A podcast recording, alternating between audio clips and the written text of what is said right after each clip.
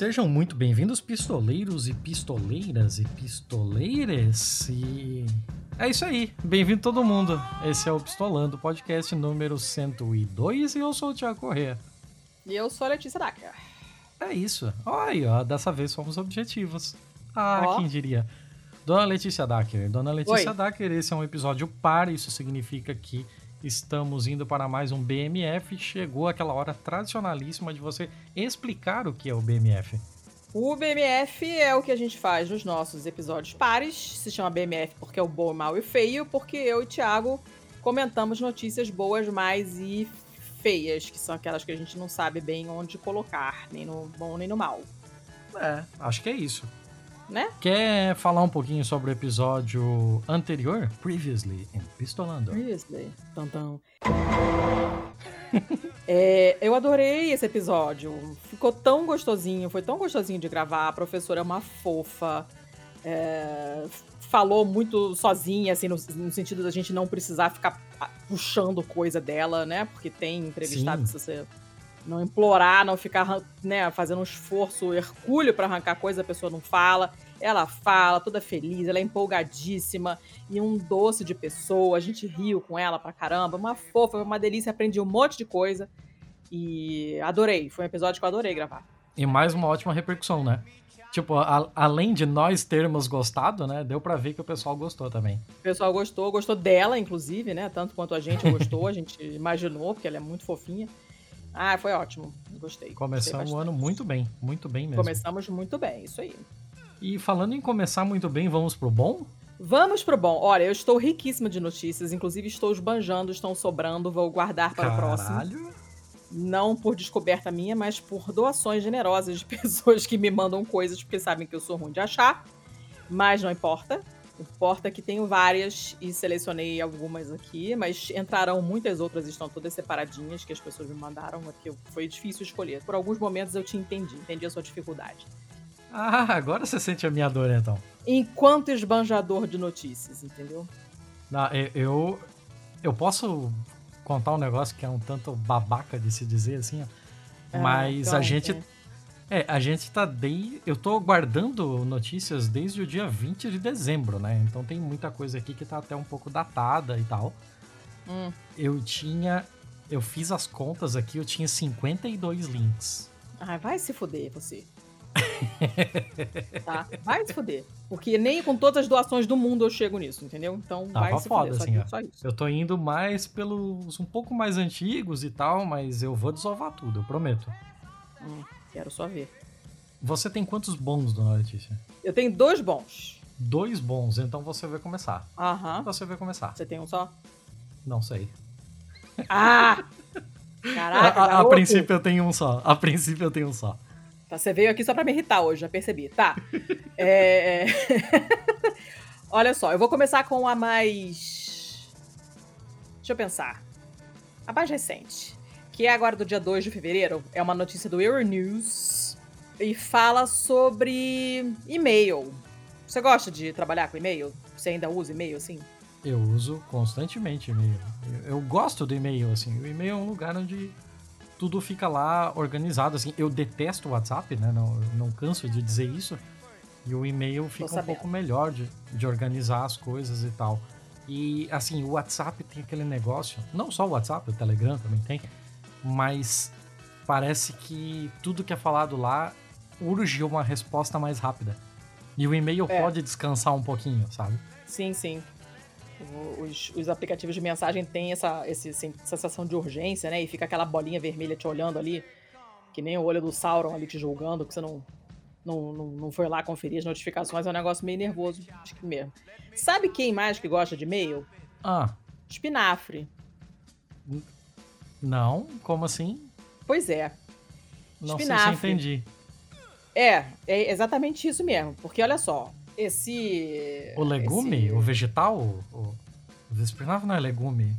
Não, não é, é verdura. É, é, folha. É folha. É, é, folha. Inclusive, muito boa, como toda folha escura, tem muito ferro e muito cálcio, né? Como assim, brócolis, folha de brócolis, tem bastante cálcio, mais do que leite. Tá, tem ferro, tem cálcio, mas não tem e-mail. Ele tem e-mail, aí é que tá. Porque olha só. olha só. Uns ah. engenheiros lá do, do MIT, né, nos Estados Unidos e tal, eles uhum. transformaram as plantas de espinafre em sensores hum. para detectar materiais explosivos. Materiais explosivos? É. Começou Materiais. Assim. Pera. É, isso calma. tá com cara de feio? Isso não tá com cara de bom? Não, mas é bom, porque é legal, calma. Aí o que acontece? Essas raízes do espinafre detectam a presença de determinadas substâncias na água do subsolo, né? De nitroaromáticos. Se vocês lembrarem, aromáticos ah, são aquelas, aquelas estruturas que formam um anel, se não me engano, né? Aromático é o que é... dá cheiro. Não. E que é, tem, é um. é assim. Cher, me ajude. E esses compostos são frequentemente encontrados em explosivos, como por exemplo em minas terrestres, tá? E eles fizeram esse sistema usando nanotubos de carbono dentro das folhas das plantas. E esses nanocarbonos detectam. Calma aí, que fica mais legal. Detectam esses nitroaromáticos e mandam um sinal. Esse sinal é lido por uma câmera infravermelha que manda um e-mail para alertar os cientistas. Olha, aqui tem nitroaromático, tá? E essa, esse, essa tecnologia, esse campo da tecnologia se chama nanobiônica de plantas. Nunca tinha ouvido falar, achei sensacional. E por que, que eles tiveram essa ideia? Porque as plantas fazem uma análise química muito boa. Como tem é, o, o, sistema de raízes né, é sempre muito amplo, muito extenso, e, e a, as raízes estão o tempo inteiro testando, colhendo amostras, digamos assim, e testando essa água do subsolo, uh, e conseguem, de alguma maneira, analisar o conteúdo para direcionar. Olha, aqui tá com pouco nutriente, vamos para outro lugar, não sei o que, aqui a água tá ruim tá com. tá podre, vai para outro lado, né? Tipo, ela, ela tem um jeito delas, mas para isso precisa dessas, de fazer essas análises. Precisa de fazer, não, porque, né? Não, Letícia, precisa fazer, não tem preposição. Precisa fazer essas análises e a planta consegue é, detectar quando está chegando uma seca, por exemplo, né? Muito antes do que a gente, porque é, os sinais que a terra dá, que a água do subsolo Com as coisas é, que a natureza conseguem de alguma dá. maneira dá. as raízes conseguem detectar esses negócios. O que, que você tá fazendo? Tô vendendo minha arte das coisas que a natureza dá. Beleza. Aí eles fizeram essa essa maluquice toda aí com esse objetivo de detectar explosivos. Só que aí o cara que é o chefe da, dessa pesquisa, falou: hum, e se a gente usasse isso para fazer umas pesquisas, assim, para estudar a poluição e outras condições é, ambientais? Hum. Como essas plantas absorvem uma quantidade absurda de dados, né, de informações do ambiente que as cercam, que as cerca, o ambiente que as cerca, uh, eles são monitores perfeitos para detectar mudanças na ecologia. E aí que eles começaram a usar essas nanopartículas para é, transformar as plantas em sensores para poluentes. Eles alteraram a maneira como a planta faz fotossíntese. E aí os pesquisadores conseguiam que as plantas detectassem óxido nítrico, que é um poluente causado pela combustão. Hum. E aí começou, começaram a, a usar para esse bando de coisa. E eles estão conseguindo é, detectar uma porção de mudanças. E cada vez que tem uma mudança dessa, alguma coisa, alerta essa câmera infravermelha, lê esses sinais e manda um e-mail. Ó, oh, tá vindo uma seca aí. Ó, oh, tem sei lá qual substância demais nesse solo. Ó, oh, a água tá muito poluída com não sei o que lá.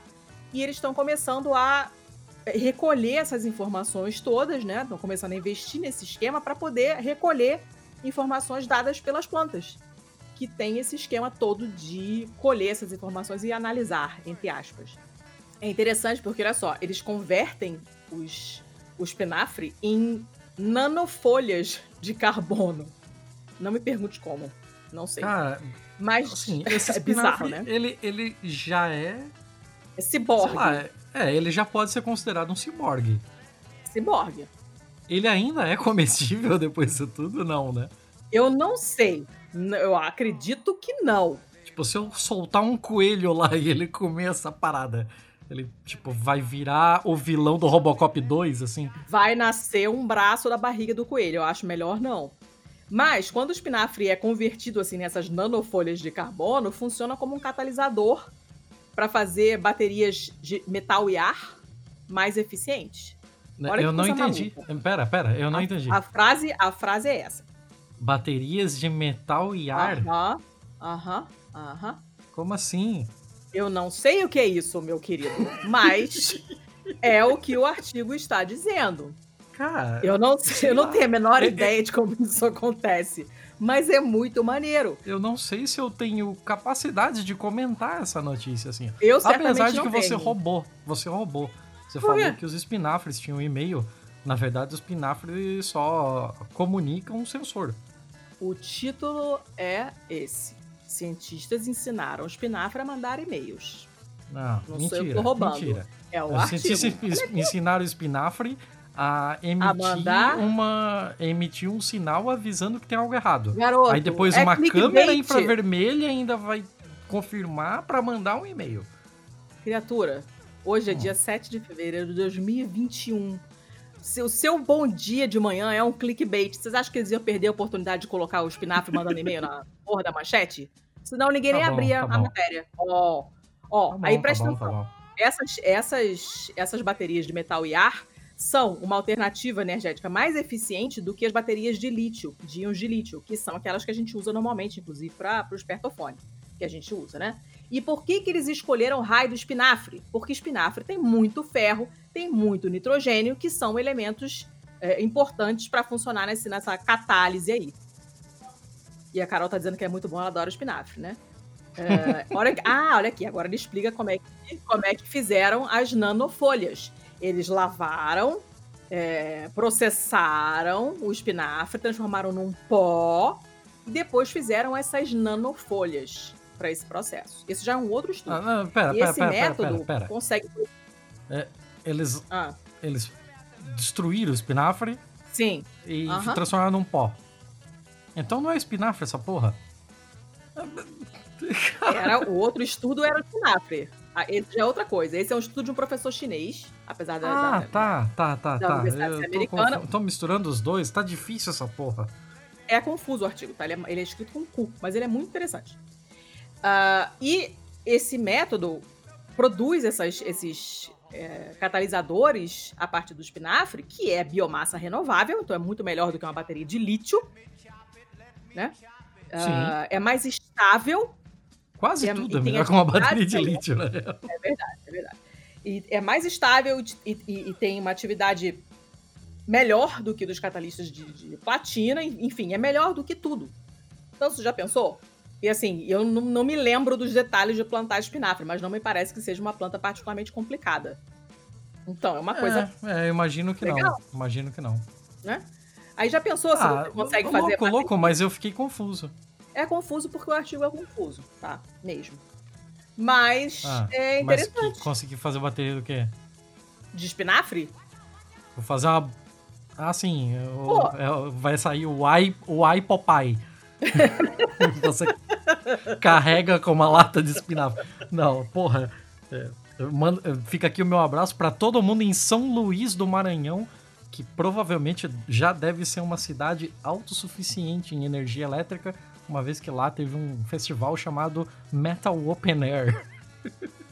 Eu, eu não vou comentar, Ok, porque não, não, esquece. merece. Deixa. Não merece. Não merece mesmo. O festival Não. foi uma furada do caralho. Eu as imagino. bandas não vieram. Foi é, foda. não, não, né? não, é, não é o momento.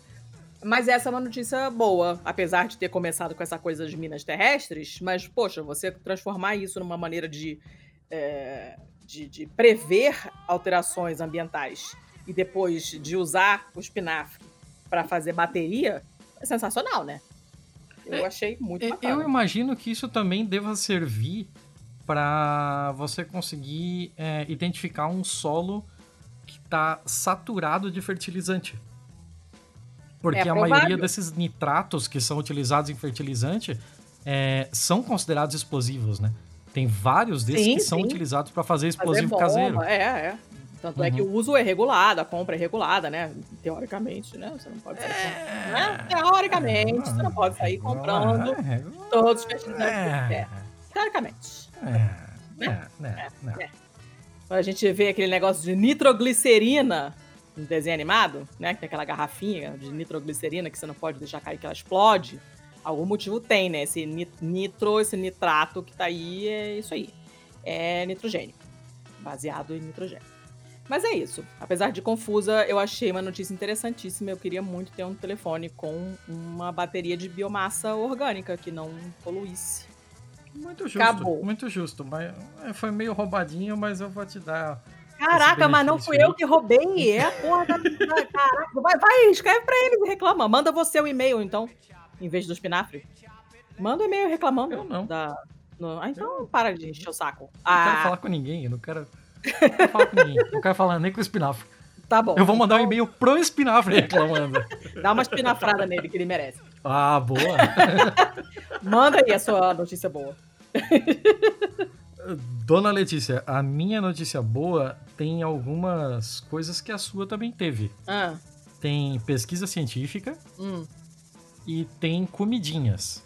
Oh. Só que a minha é um pouquinho diferente. Ah, Ela vem lá do FIS.org, que é um site que eu já trouxe aqui naquele recente episódio sobre a gaiola de Faraday. hum. Eu também trouxe uma notícia do FIS.org aquela vez, então volta aqui, o- volta o cão arrependido, FIS.org, dia 25 de novembro de 2020. Hum. E aqui não tem pegadinha na chamada não, hein? Ah. Físicos criam máscaras respiratórias tipo N95, aquela máscara mais fodona, Aham. usando uma máquina de algodão doce. Oh! Olha só! De repente dá pra fazer é, nanofolha de algodão doce e máscara de espinafre. Então, estamos todos. Ah, não, não, não, não, não, não. Pera aí. Vamos, vamos, vamos segurar aí um pouco o entusiasmo, vai. Ah, tá, vai lá. Não, eu tô toda trabalhada nos materiais alternativos hoje. Fala. Ah, essa notícia veio a partir da Universidade de Okinawa, Hum, a OIST Graduate University. É, mas a pessoa aqui entrevistada é uma indiana, creio eu, porque o nome é Mahesh Bandi. Hum, E ela estava no caminho aqui de produzir máscaras tipo N95, é, filtros respiradores, de uma forma mais rápida e menos cara do que o approach convencional. Né? hum.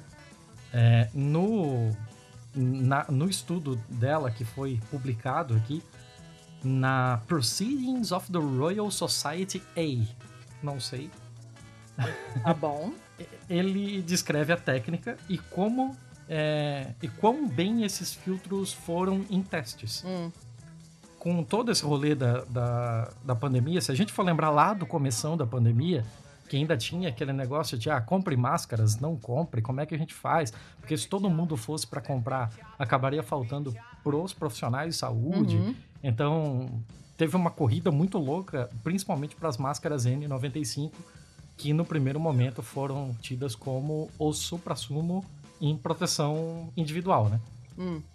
E isso fez com que é, as tecnologias buscassem um jeito de criar de forma mais rápida, mais efetiva, mais barata esse tipo de máscara, porque a gente teve momentos em que efetivamente faltou equipamento de proteção pro pessoal da saúde. E essa foi uma dessas pesquisas muito loucas, assim, a técnica envolve... é, você sabe como é que faz o... o- Vamos, vamos dar dois passos para trás e Ah. pensar em como é feito o algodão doce. Você sabe como é que ele é feito? É açúcar. Aí eu não sei se é, se é tipo esquentado até virar aquele ponto de caramelo que faz um fio e aí você enrola num palito. É exatamente isso. Ah, É um sei. açúcar aquecido a ponto de derreter. Quando ele derrete pela, pelo sopro de ar e uma força centrífuga que tá ali, ele vai passando por uns buraquinhos e criando filamento, né? Hum. Depois você só vai passando a- o palito e pegando esse filamento todo, que já vai grudando, porque ele ainda tá num ponto maleável, né? Então é simples assim. O, o- o- Depois só tem o esquema do corante ali, mas basicamente o, o, o algodão doce é só isso, né? Açúcar puro. Por isso que é horrível. E o que eles fizeram aqui é fazer esse mesmo tipo de aquecimento com plástico, plástico normal, assim, plástico de garrafa plástica de água mineral e de, de plástico de sacola de compra. Hum. Não tem nada de especial nesse plástico. E eles colocaram esse plástico para passar pelo mesmo aquecimento, Hum. pelo mesmo processo, inclusive na mesma máquina da do algodão doce. Olha. E ele aconteceu exatamente a mesma coisa. Ele derreteu, virou um filamento Ah, e esse filamento pôde ser coletado. É, o que que acontece? A máquina ela começa a girar esse plástico em aquecimento e ele também nesse, como não é o açúcar, é um plástico, nesse processo ele também acaba sendo eletrocarregado nesse giro que ele dá. Hum, hum. Então, o, o band é que ele corta esse material resultante em pequenos quadradinhos, ele realmente cria um tecido naquela máquina. Que legal. Esse, esse tecido é cortado em alguns quadradinhos e então ele passa por uma carga eletrostática que vai deixar eles bem próximos uns dos outros, os filamentos. Hum. Então ele vai ficar tão coeso, até mais coeso do que ficaria uma trama de uma máscara de algodão. Mas olha, Porque, porque essa carga eletrostática fez com que os filamentos se aproximassem. que legal E isso. várias camadinhas dessa, dessa máscara fazem com que ela fique perfeitamente respirável, mas ela tem menos espaços e mais micro camadinhas Hum. que fazem com que ela seja muito mais segura ainda. Oh. É, esses filtros foram testados várias vezes dentro de máscaras cirúrgicas e eles descobriram então que os filtros trabalharam muito bem, Hum. mas que fazer as máscaras não era uma opção viável. Então, o que, que parece ser uma opção mais viável para essa abordagem é que ele- é- essa, esse tipo de filamento vire um filtro daquelas máscaras que tem o filtrinho removível, que tem tipo uma tampinha, sabe? Sim, sim. E isso pode ser perfeitamente é, feito, assim, os resultados foram excepcionais. É, eles incluíram, inclusive, inspeções a nível mi- microscópico, Hum. comparando com máscaras N95 sob as mesmas condições. E os filtros foram tão efetivos na prevenção da inalação de agentes virais quanto a N95 fabricada no meio tradicional. Oh, gente, Então, assim, muito ele, bacana. ele não é um novo material de fabricação de máscara, Ah, mas ele é um novo material que pode ser utilizado na criação de filtros que vai ser excepcional, assim. Porque apesar de você ainda estar trabalhando com plástico e tal, o, o modo de feitura dele é incrivelmente rápido, barato e simples. né? é, nesse momento é o que a gente tá precisando, né? Exatamente. Tipo, tem que correr, Então, não tem jeito. Muito maneiro isso aqui. Muito legal, muito legal. Essa, essa, essa parada toda de materiais diferentes, essa ciência de materiais, assim, é muito maneira. Porque acabam aparecendo umas paradas assim, tipo, sei lá. Não é nem a novidade, mas tipo, sacola de pó de mandioca em vez de plástico, sabe? Que é totalmente biodegradável, essas coisas de, sei lá, casca de coco. Tem umas coisas sensacionais sendo feitas, assim. É Ah, a muito gente já maneiro. falou de várias dessas aqui, né? Você vê Sim, aqueles sim. pratos feitos de folha de bananeira no Que Peru, são que eu lembro que eu trouxe uma sensacionais. vez. Sim, sim. Não, tem umas, É, tem umas muita coisas coisa muito, maneira. muito legais, muito mesmo. Ah, maneiro, legal, legal. Gostei. Eu tenho mais uma. Posso? E não tinha roubo. Manda ver. Posso? Olha, ah, essa notícia também foi um- uma doação que fizeram pra mim. E é da Science News, que é uma revista de ciências que faz também é, jornalismo independente e tal. É uma notícia de 14 de dezembro e fala de um novo dinossauro com penas que foi encontrado no Brasil. Esse é o primeiro fóssil com penas, né? O primeiro fóssil de dinossauro com penas encontrado no hemisfério sul. Então é uma super descoberta. Ele tinha mais ou menos o tamanho de uma galinha, era carnívoro. A, a ilustração que eles fizeram, assim, pra pra mostrar como é que ele provavelmente era, assim, é um. é- Eu vou tentar descrever, tá? Porque ele é muito bizarro. Eu acho, inclusive, que ele pode ser a capa, porque ele é muito estranho. Imaginem Hum. uma. Não é uma galinha, parece mais um- uma cabeça meio que de. Sei lá, galinha da Angola. Mas ele tem patinhas da frente também curtinhas. E ele tem um corpo que parece um corpo de camaleão, com rabão comprido, penas. E parece que alguém enfiou espaguetes cruz no pescoço dele, dois de cada lado, formando um V. Tá? Claro. Mas assim, é, é pena-pena mesmo, como a gente conhece em aves? Ou é tipo penugem? Eles falam de fuzz, que é essa penugem, e também falam de penas. Tá? Eles Hum, falam tá. de fluffy filaments. Então são filamentos é, fofitos, né? Esses assim, bem penugem mesmo, né? É, e essas coisas estranhíssimas que são duras, parecem um, parecem umas, parecem um espaguete. Vocês vão olhar a ilustração, vocês vão dizer, se quem disser que não parece um espaguete, vai apanhar, porque é óbvio que parece um espaguete cru. Ah, e o legal é que é isso, que são os primeiros, é o primeiro fóssil de dinossauro com penas a ser descoberto no hemisfério sul. O nome científico que deram é maravilhoso, é Ubirajara jubatus. Sério? Ah, sério, esse Ubirajara significa o senhor da lança, por causa desses espaguetes crus que saem do ombro dele, né? É, do, é, um- é- é- é uma palavra do tupi. E jubatus eu vem. duvido, eu, Ah. eu duvido Ah. que a gente tenha um ouvinte chamado Birajara que sabia o significado do nome dele. Ah, eu não sei. Mas se tiver, Ubirajaras do mundo univos. Vem aqui falar com a gente. Ah, enfim, é uma palavra eh, tupi. Eu não sabia o significado. Eu sabia que era tupi, mas não tinha ideia do significado. Achei maneiríssimo. E a segunda parte, né, o nome da espécie, que é jubatus, é, vem do latim para juba. Porque ele tem. Não é exatamente uma juba, mas eles consideram essa, essa, esses espaguetes como se fossem uma crista, que eu acho que é uma forçação de barra assim gigante, mas enfim, relevo, porque não tem nada a ver com isso. E eh, é legal porque é, é uma descoberta nova, né? E eh, acreditava-se, né, que eh, esses, esses, que muitos dos dinossauros do supercontinente de Gondwana, que era aquele que ocupava a parte, a metade sul, né, do planeta durante o período Cretáceo, Imaginava-se que a maioria, muitos dinossauros dessa época tinham penas, mas não tinha nenhuma evidência. Esse é o primeiro fóssil que se encontra no hemisfério sul. Então é uma, é uma descoberta muito maneira, assim. E essas estruturas, esses espaguetes dos ombros, são bem elaborados, são, tem uma posição estranha, o bicho fica estranhíssimo. Do mesmo jeito que a gente olha para uma ave do paraíso e, e nos parece uma coisa espetacular. Isso diz o paleontólogo que está é, fazendo essa, o coautor desse estudo, né? Que é da Universidade de Portsmouth, na Inglaterra.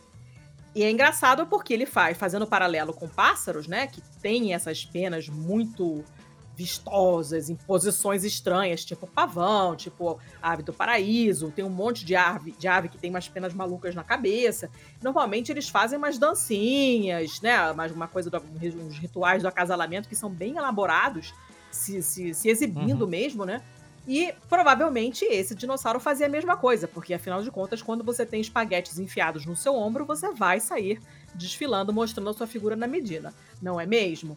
E ah, tem um cara, um paleontologista da Universidade de São Paulo, que não estava envolvido na, na, na pesquisa, mas ele falou assim, cara, era questão de tempo que a gente encontrasse alguma coisa nessa formação de crato que fica no Ceará, é, onde o fóssil foi encontrado, ou então no platô ali do, do Araripe. Onde foi gravado God of War, né? Aí já não, já não, já, já não tô, já não sei. Tua opção por esta, esta coisa tornou-se algo disparatada, meu filho. Solta a rapariga, Zeus! E ele fala porque ali a fossilização é muito boa. Os, os, todos os espécimes, há muitos espécimes que são encontrados ali, mostram detalhes assim como fibras musculares, como vasos sanguíneos, por causa do clima. A fossilização é muito detalhada. Então ele falou, cara, era questão de tempo. Em algum momento ia aparecer alguma coisa com pena aqui que a gente ia ver com muitos detalhes, né? Há outros dinossauros sem pena já foram encontradas ali. Já foi encontrado um fóssil de pássaro com penas, que foi descrito em 2015, e, e- e Uhum. mostrou que a preservação de penas nas pedras era possível. Aí o pessoal começou, a levantou a anteninha, começou a ficar ligado. Falou, pô, se a gente achou um pássaro e as penas estão super preservadas, daqui a pouco vai aparecer algum dinossauro com pena, se morou algum dinossauro com pena aqui e não deu outro. Acharam o Birajara aqui. Né? Uh, e é uma pena, conforme eles comentam no artigo, é uma pena que fósseis. o que, meu Deus? É uma pena, é uma pena, desculpa. Ah! É uma pena, ou uma penugem, ou um espaguete. Aí você, você decide que esse tipo de fóssil acabe na Alemanha, que é onde está sendo feito o estudo, em vez de ficar no Brasil. E não teve nenhum cientista brasileiro envolvido na pesquisa. É, é foda, né? Porque os fósseis, obviamente, são parte do, do patrimônio paleontológico do, do Brasil, mas se não tem ninguém para estudar, né? Alguém tem que estudar. A gente já teve esse tipo de discussão aqui, é uma coisa meio complicada. Esse fóssil foi encontrado por um pessoal que estava trabalhando numa pedreira ali nessa formação de Crato, uh, ali no, no, no, Ceará, né? E, uhum. e desde, os, desde os anos 90 que aparecem coisas desse tipo. Em 95, eles conseguiram permissão para exportar esses fósseis para a Alemanha, entendeu? Então, tipo, rola essa exportação de fósseis já rola há muito tempo. Provavelmente porque aqui a gente não tem investimento suficiente em pesquisa para conseguir fundear, custear essas coisas. Exportação que nada mais é que um jeito bem delicado de falar em contrabando, né? Não, não é contrabando porque tem autorização oficial. Não foi roubado. Entendeu? Tá, tá, tá, tá. Né? tá oficialmente não é, não é, não é legal o que é moral, né? Não, exatamente, é, mas é. não vai dizer que é ilegal. Não é legal. Não, tem, tem é, autorização. Okay. É foda, né? Mas é uma notícia muito maneira. O bicho é sensacional, é uma coisa estranhíssima. Esses espaguetes aqui eu não me conformo. Mas é muito maneiro e eles até colocaram uma chuvinha atrás, assim, pra dar um efeito na ilustração. Ficou bem maneiro. Provavelmente ele era, assim, bem apare aparecer... Não era aparechete, como é que se chama? A pessoa que gosta muito de se mostrar, entendeu? Mitidão, fazia essas dancinhas, igual um pavão mesmo tal. Gostava exibido, de, exibido. exibido. Gostava de se pavonear. O Birajara, pô, abaixa essa crista aí, o Birajara. Segura a onda aí que, né, ficar se mostrando não é legal não. Mas é isso, eu fiquei empolgada com esse É, lembrando que se você é, encontrou alguma coisa e suspeita que é um fóssil, por favor, não tire do lugar e entre em contato com o pessoal especializado, né? Nesse caso, não vale a máxima de que tá com pena, leva para casa. ok, Cara, parei, na, parei, parei. Eu vou parar. Na, eu na vou casa, parar. na casa da minha cunhada, lá na Itália, é, ela agora se mudou de onde ela mudava, morava na Toscana e voltou para Úmbria, para casa antiga dos avós dela, que estava abandonada há muito tempo. Ela fez uma super reforma e tal. E durante a reforma, ela descobriu um monte de fóssil nas paredes. E, e aí chamou gente para ver o que que era, não sei o que. E é tipo, não é trilobite, mas são aqueles que parecem uns caracóizinhos, sabe? Todos, parece mais... Uhum. Uh, aquela centopeia, quando você... Não é centopeia, a outra, a parente dela, milip, milipiede, a outra, de mil pés, não cento pés. Que você encosta nela e ela se enrosca toda e vira uma espiralzinha, assim, né? Um monte sim, daqueles, sim. assim. É... Na parede é muito maneiro. É aquela lagarta medidora, não é? Eu não tenho a menor ideia de como se chama isso em português, por incrível que pareça. Eu sempre chamei de centopeia e só fui aprender que não era centopeia quando já era velha. Eu já era velha. Então. Lacraia, sei lá. Mas não, não é lacraia, é prima. Ah, foda-se, é. foda-se, foda Mas é muito maneiro. Você olha a parede ah, okay. de pedra assim, tem aquele fóssil assim, é muito legal. Muito maneiro. Fósseis são muito legais, dinossauros também. E o Birajaras também são legais. Inclusive, eu acho que a gente deveria ter algum apoiador chamado Birajara. Eu só acho isso. Ó. Oh.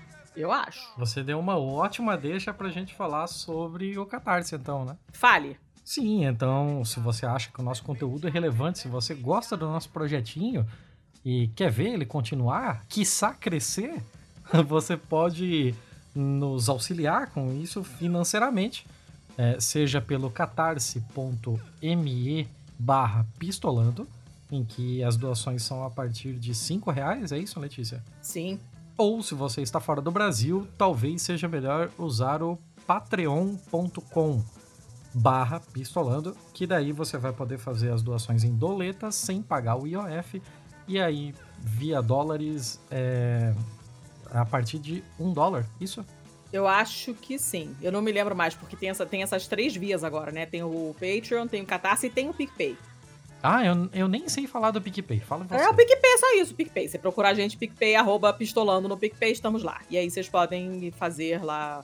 Eu acho que tem. Eu, foi eu que criei os planos e eu, obviamente, já esqueci. Se não me engano, parte de 5 reais. Perfeito. E, e quem contribui, o que que ganha com isso? ganha acesso à Pistolândia, que é o nosso grupo de catárticos, que tem uma altíssima incidência de Elvises e de bibliotecários. Poderia ter um Ubirajara para ficar mais exuberante, eu acho que é o que está faltando nesse momento.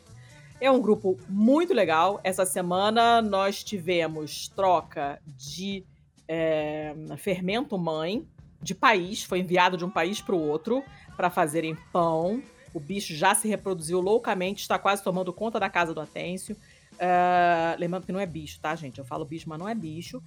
Te, tivemos. É bicho, é bicho. Não é bicho, sai. Temos, estamos num clube do livro que está ótimo. Estamos falando de livros sempre muito interessantes, as discussões são fantásticas, pessoal é muito legal. O que mais? Temos todos os outros subgrupos, temos o subgrupo para falar de Fórmula 1, estamos doidos para a temporada começar. Temos o subgrupo para falar de música, para falar de séries e filmes, é, para falar de game, para falar de comida. Ouçam o Pastelando, a gente está meio atrasado, mas vamos gravar de novo em breve. O que mais? E semana passada foi criado mais um tentáculo nessa holding. Qual, meu Deus, já esqueci. Ah, eu, sim, ó. Eu, eu, esse eu, eu criei o shit postolando. Não, o shit postolando. recomendo, só tem coisa horrorosa. É um Não. canal só pra shit posting. É só pra aquele meme completamente bizarro e confuso que você só encontra nos becos escuros da internet. Não, não, não. não. Ah, tem não. coisas tem coisas sensacionais. Não, lá. não, é, não, é, não. É ótimo. É horrível e eu só não saí ainda porque eu sou muito curiosa. É horrível, horroroso. Não recomendo, por isso apoiem para vocês poderem entrar também. Aquele do bebê com bigode chinês. Não, é tudo horrível. Tudo nesse grupo é horrível, é por isso que eu estou lá. E se você não está, você está perdendo. E o que mais? É isso, acabou. Vamos continuar depois a gente dar os contatinhos? Ah, vamos, vamos, vamos, por favor. É, agora vamos pro mal. Você quer começar? Eu vou. O meu mal é super Eita. light. Tá? tá prativa hoje. É, não, é super light. Mas já tá tudo um cu, não vou ficar piorando a situação, tá? Se bem que eu acho isso um abomínio.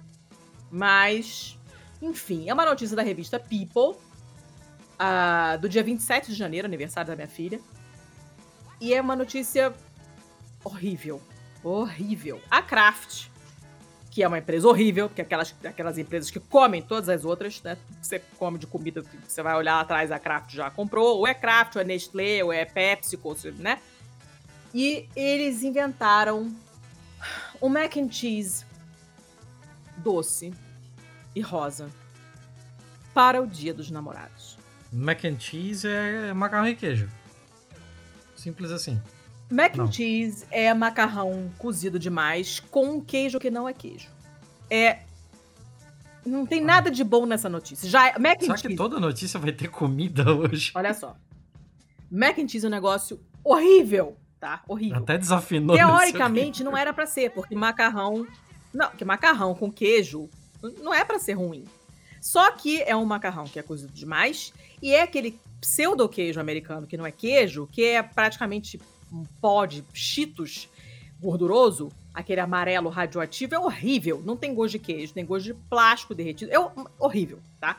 E é, assim, um prato tradicional entre 12 mil pares de aspas é, dos Estados Unidos. É um prato que criança gosta, criança americana, quando você fala de comfort food, eles falam desse mac and cheese, porque é um negócio que você compra pronto, numa caixa, mistura na panela com água, leite, sei lá que merda eles pedem pra você colocar e sai aquela gororoba pavorosa. Eles conseguiram piorar esta desgraça fazendo essa edição limitada que vem, ele vem na sua versão normal, só que ele vem com um pacotinho dentro que é uma mistureba doce e rosa choque, que é a cor que eu mais odeio no mundo. Aí, como se não bastasse o macarrão ser horrível normalmente, você joga açúcar em cima dele. Você Hum. te- entendeu a gravidade da situação? Você pegar um macarrão Assim. com queijo, você jogar açúcar rosa nele. É, é, é o teu lado italiano falando mais alto. Não, assim, eu não tenho lado italiano cago nenhum. e ando, se botar isso daí na minha frente eu como. Não come tô nada porque eu te proíbo. Agora eu vou te contar o que é pior. Tem uma coisa pior do que isso, tá? É, bom, primeiro que tem um lado bom nessa história que ele não vai ser vendido. Eles vão fazer só mil unidades dessa caixa pavorosa e vão. é, Você tem que entrar no site pra ser sorteado e não sei o quê. Tá, beleza. Então não é tão pavoroso assim. Mas, além desta bosta desse mac and cheese sabor bala, você tem um outro horror alimentar que apareceu, que é essa marca de sorvete que eu não conheço, que se chama Jenny Splendid Ice Creams, e eles fizeram um novo sabor chamado Everything Bagel. Bagel é aquela aquele pão em forma de rosquinha que você que é típico de Nova York, que você tradicionalmente come com é, cream cheese e, e salmão defumado, é uma delícia. Eu faço misto quente com aquilo porque eu não sou obrigada. É donut essa porra? Não, não é donut porque ele não é frito, ele é cozido na água e depois assado. Não tem pissurucas a ver com donuts, ele só tem a mesma forma. Para de ser ofensivo com o bagel, que eu amo por sinal. Só que O bagel é o, o Snoopy. eu vou fingir que eu não ouvi. Tá? Olha só. Então, esse, esse sorvete tem esses pedacinhos de bagel com sementes de gergelim, sementes de papoula, que são coisas que normalmente se colocam mesmo em cima do bagel para dar um saborzinho, uma carinha bonitinha. Cebola e alho misturado no sorvete de cream cheese doce. A, a pior coisa de tudo isso aí é o cream cheese. Não, Thiago. É, Não. cream cheese é uma bosta. Não, Thiago. Não é uma bosta. Você já comeu um cheesecake bem feito, assim? Claro que não. Não sei nem porque eu ainda pergunto. Um bom cheesecake é feito com cream cheese, ele é feito com Philadelphia, é uma delícia. Tem que ser bem Cheesecake é feito. ruim, quando ele é ruim, é ele é ruim. mesmo. Não é, mas de... tá- ruim. você tá, você tá todo errado hoje. Todo errado, tá? É, aí você vai e você faz um sorvete de cream cheese que tá beleza, tá? Aí você bota cebola e alho. Sei lá, eu, eu não vejo. A, a pior parte pra Thiago! mim continua sendo cream cheese. Cream cheese é ruim. Cebola é ótimo, alho é ótimo, é, pão é bom. Alho e cebola é doce. pão. Ah, tem cebola caramelizada? Sei lá. Thiago, já pensou você tomar sorvete e ficar com gosto de alho na boca? Faz sentido isso na sua cabeça? Meu cérebro não ia dar conta. Sinceramente. Ah, eu não sei, eu nunca experimentei. sorvete de alho! Eu Não, encarava. isso é- Qual o problema? Você é muito errado, garoto. Sai daqui. Isso parece, sabe o quê? Parece aquelas cozinhas é, moleculares que o cara bota bolhas, caviar de rúcula, com, sei lá, com espuma de não sei o quê. E, e aí você bota tudo na boca e não tem gosto de nada. Ou então tem um gosto muito horrível, que são coisas que não combinam, entendeu? Mas como é chique, o cara bota uma espuma de sei lá o quê. Espuma de baba de quiabo com caviar de vinho branco e, sei lá, um leito de rúcula selvagem, que tão amarga que a sua língua vai pra garganta quando você come. E aí o pessoal fala, uau, legal, e paga uma fortuna. Vai tomar no cu, não tem sorvete de alho, não pode. E macarrão rosa com açúcar e queijo também não pode. Entende? Eu acho que vocês deveriam estar falando sobre isso no Pastelando. Eu acho que aqui não é o lugar pra isso. É o lugar, Inclusive, sim, porque é uma notícia horrível. Enquanto mal, eu tô decepcionado. Enquanto mal. Mas eu porque- falei que era light. Sei Eu lá. falei que era light. Eu falei pra você que era light. Mac Isso cheese mim não é é- light. Horror. Fala o seu mal, então. Vai, ô tá chato. difícil hoje. Caraca, hoje tu tá um pé nos culhões. Vai. Tá, tá difícil pra caralho hoje. Ah, É, desde dezembro que a gente não grava, cara. Tá foda, tá tudo... tudo você sabe o que é mal? Eu vou te dizer o que é mal. Eu sei Isso que é mal, tá sim tudo no cu. É mal. Isso aqui é verdadeiramente mal. Notícia vem do Guardian, 22 de dezembro de 2020. Microplásticos encontrados em placenta de bebês ainda não nascidos. Menino, eu vi isso. Isso sim é mal, caralho. Isso é muito mal. Isso, isso aqui é um exemplo de mal. É Sim. um belo espécime. Eu acho que eu já trouxe microplástico. Ou não? Ou foi Ah, só no episódio sei, de reciclagem? Eu tenho uma certa paranoia com esse negócio de microplástico. Teve um bagulho com glitter que a gente falou que o glitter era de microplásticos e É. que era uma treta forte. É, é, é. E teve uma parada também que proibiram esses esfoliantes para pele que tem essas microesferas plásticas, porque antigamente era, as primeiras que apareceram eram todas de bolinhas de plástico. E aí começaram a ver que isso estava acumulando em tudo quanto é lugar. E aí agora começaram a fazer com coisas é, biodegradáveis ou coisas naturais, bobinhas mesmo, tipo, sei lá, casca de noz triturada. Funciona como esfoliante e não polui. Mas encontraram na placenta, é isso mesmo? Sim, sim, é assim, não se sabe ainda, é, como é uma descoberta muito recente, não se tem conhecimento ainda de qual é o impacto para a saúde, né, tanto da mãe quanto do bebê, mas o que os cientistas já disseram é que ele pode carregar é, produtos químicos, né, é, al- algum tipo de, de sei lá, química, química, essa grande coisa chamada química que pode causar algum longo. algum dano de longa duração, né? De, Hum. de maior prazo, assim. E. Ou então fazer com que o sistema imunológico do próprio feto acabe deprimido, sabe? Hum. Ou, ou, ou deprimido, ou assim. Não sei como explicar, aquele overwhelmed, sabe? Aquele. é, é, re- respen- respondendo mais do que deveria a determinada coisa por causa desse tipo de porra aqui. Caraca. E aí? É, muito provavelmente as partículas foram consumidas pelas mães Hum. em, em forma de algum alimento ou então respiradas pela mãe. É, elas foram encontradas em quatro, é, com, com quatro mulheres saudáveis que tiveram gravide, gravidezes. Esse é o, é o plural, é o plural mais feio do mundo. Gravidezes, arrozes. é tudo horrível. Eu, eu, não, é horrível. Eu, eu mudo pra gestações, porque gravidezes eu me recuso. É muito feio.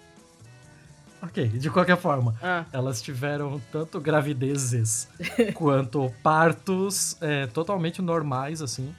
E os microplásticos foram detectados nessas quatro mulheres, é, tanto nos lados fetal e maternal da placenta, Hum. da membrana da placenta, sabe? que ótimo.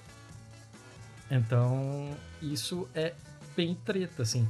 É, não dá pra dizer ainda muito sobre, né? Porque estão sendo faz... estão fazendo as investigações com relação a isso. Mas quando a gente fala de microplásticos, o que exatamente está sendo falado? É, são de cerca de 10 microns. Hum. Ou seja, é um centésimo de milímetro Hum. o tamanho desses microplásticos. Então eles são pequenos o suficiente, inclusive, para ser carregados dentro do, do sistema circulatório, Cara, isso é muito bizarro. dentro, dentro da corrente sanguínea mesmo. Por isso que eles podem passar de um lado para o outro e tal, né? Isso é muito bizarro. É, é, cara, isso aqui vai longe, a matéria é relativamente longa, isso é uma treta bem forte. A descoberta foi feita na Itália.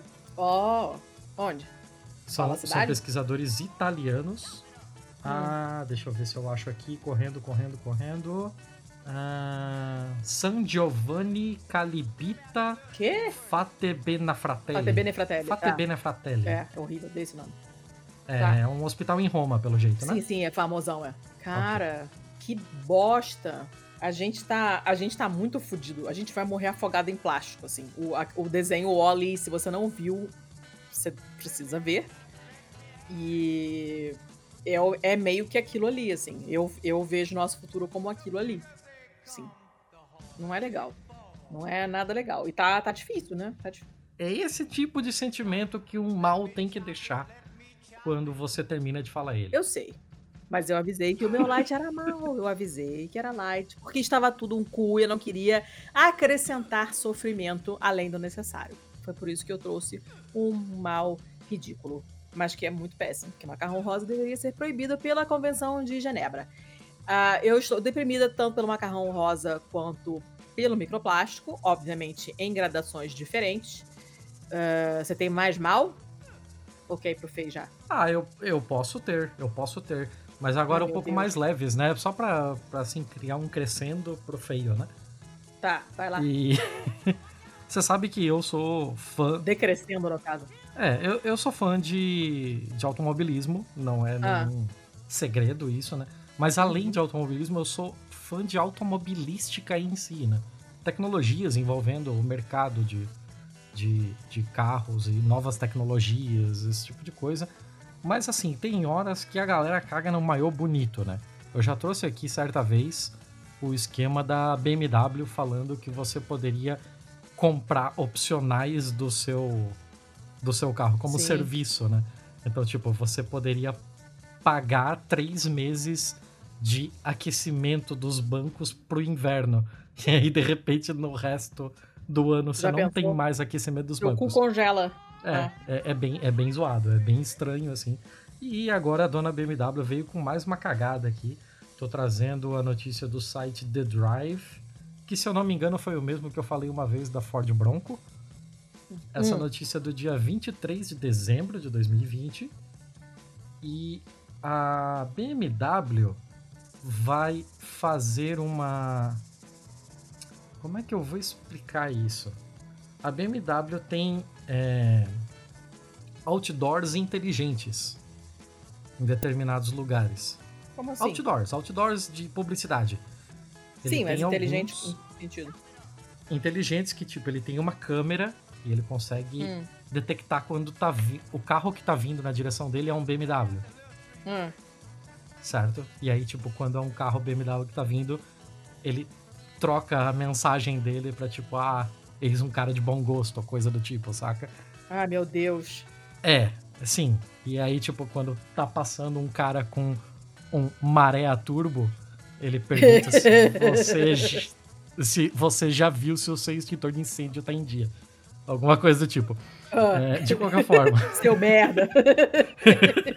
É, de qualquer forma, o que, que eles estão querendo fazer agora com esses é, outdoors inteligentes deles?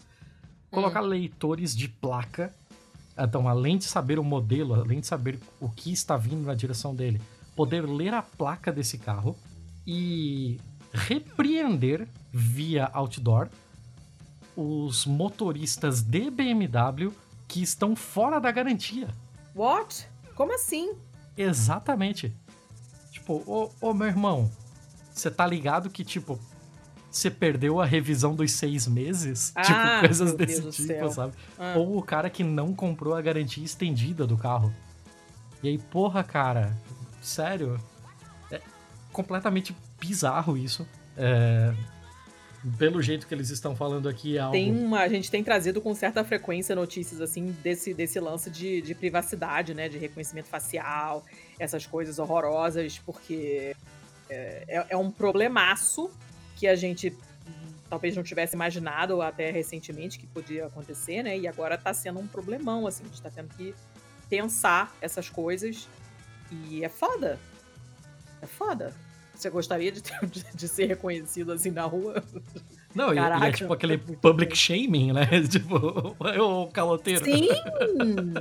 É, caraca, É, pelo- cara. Pelo que a matéria tá falando aqui, quando um BMW tiver vindo e ele tiver mais de 35 meses, quando um BMW de mais de 35 meses de idade é, for detectado, o outdoor vai mostrar a esse carro uma mensagem, entre aspas, personalizado. que vai falar, é, apesar de ser para aquela pessoa, qualquer outro carro que venha na mesma direção, qualquer pessoa à volta dele, Vai ver, vai lógico. ver aquela mensagem também, né? Meu Então, Deus, que pesadelo! É muito bizarro. E é tipo, a mensagem Que que, eles pesadelo. pensaram em colocar aqui, primeiramente, é considere comprar a garantia estendida BMW online. Mas, né, porra, Hum, hum. tipo, Não, gente, isso é horrível. passa boi, passa boiada, né? Se uma coisa dessa daqui passa, a qualquer momento, é, coisas bem piores podem vir, assim. É, é muito bizarro, é muito Gente. bizarro. Já pensou, daqui a pouco o carro vai estar falando assim, ó, você não escovou o dente hoje, seu nojento. Né? não trocou roupa de cama essa semana. Cara, é, é muito Cara. complicado, isso é bizarrão. Mas assim, poderia ser qualquer mercado, né? Eu só acabei vendo por ser uma parada de carro, que é um negócio que eu já. Não, podia mesmo, pode mais. ser qualquer Não, coisa. podia ser qualquer coisa. É ruim de qualquer ângulo que você veja, isso é horrível. Que bosta. Mais coisas desse tipo estarão aparecendo, senhor, o tempo inteiro, até porque as pessoas tendem a ser otárias e essa coisa, essa parada da internet das coisas, o pessoal tem essa tara pra botar, conectar tudo. Falou É, a pessoa que privado, tem uma Alexa. Tenho, tem mesmo. Mas ela não tá conectada em coisa nenhuma, tá ela sozinha lá. Jamais teria uma cafeteira conectada no Bluetooth, sei lá, sabe? Não faz sentido, serve pra porra nenhuma. Cara, que bosta! Tá, vamos, vamos pros feios então? Vamos para os feios, eu já vou furar a fila Tá. dizendo que o nosso amigo. o nosso amigo Yuri, que Ai, meu Deus, inclusive reapareceu aí no nosso episódio especial número 100 do Melhor de Bom, Mal e Feio. Aquele nosso amigo Yuri casado com a Margot, boneca sexual. Teve uma notícia dele saindo recentemente aí de que ele teve um Natal bastante triste, porque a notícia do dia 23 de dezembro e a notícia, a chamada já diz o seguinte: é, bodybuilder é, em, é, está de coração partido porque às vésperas do Natal a sua boneca sexual esposa é, quebrou tragicamente. Você sabe que ela não é a esposa dele, né? Então, Que ela é a boneca. é, é, eles são casados, eles têm fotos de casamento. Você sabe que eles não são casados porque ela é uma boneca. Não, eles, não, eles estão casados. Eles Eles estão estão casados. casados. O Yuri, o Yuri já é brother aqui do nosso. Do nosso pistolando. Eu, eu quero que um dia ainda apareça uma arte, eu quero uma camisa do. Tipo Avengers, assim, com aqueles personagens do. Do mundo, do universo expandido pistolando, saca? Ah, Aí, tipo, o Homem de Ferro é o cara que comeu um avião. o, o Yuri pode ser tipo o Hulk. Não, O cara que meteu um imã no nariz vai ser o Thor. não, não vai ser nada disso. Para. Porra, ia ser animal, assim. Avengers, Avengers de merda não vai rolar. Ah, eu, eu sonho com esse dia ainda. Não. Mas um dia, esse Muda- dia vai chegar Muda de ainda. sonho, muda de Esse sonho. dia vai chegar. Não, não dá ideia pra Mas eu só queria deixar. Eu só queria deixar essa notícia aqui, furar a fila pra já colocar o Yuri de volta no lugar. Por que eu tô falando isso? Porque eu tenho uma outra notícia aqui, dona Letícia. Ah, E essa notícia vem do Seven News, eu já trouxe ele aqui outras vezes, é um site de notícias da Austrália. E tá aqui em Seven News, aí você vai na parte de lifestyle, aí depois lá Hum. dentro numa parte de relationships ah, já cansei. Ah, e abre aspas, eu me apaixonei por um robô. Fecha aspas. Mais Ah, um amigão para! aqui. Mas por que você procura essas coisas absurdas que não fazem sentido? Para com isso. O nome dele Teu é Geoff algoritmo tá Gallagher. Eu não quero saber nada dele. O nome dele é Geoff Gallagher. Ele vive com só ele, o cachorrinho dele. E ele Ah. tava. Assim, por mais que o cachorro seja uma ótima companhia, ele tava se sentindo meio na bad por causa da, do silêncio da casa dele desde que a mãe dele morreu há 11 anos. Então Hum, ele passou a procurar Ah. Demorou pra sentir falta, mas tudo bem. Ah, Então, aí ele passou a procurar uma companhia feminina, né, Pra compartilhar a sua vida e, Ah. e parar de se sentir tão desesperançado, desacorçoado, uhum. abichornado. E Você tá inventando então um palavras. dia ele, não, não tô não. Peço para o porteiro se você está. Ele olha pra mim e me manda esperar. Diz que pobre não pode entrar. E eu fico indignado, abichornado. Ah, então um dia ele leu um artigo sobre a ascensão dos robôs de inteligência artificial. E começou a ficar com aquela, aquela ideia na cabeça, né?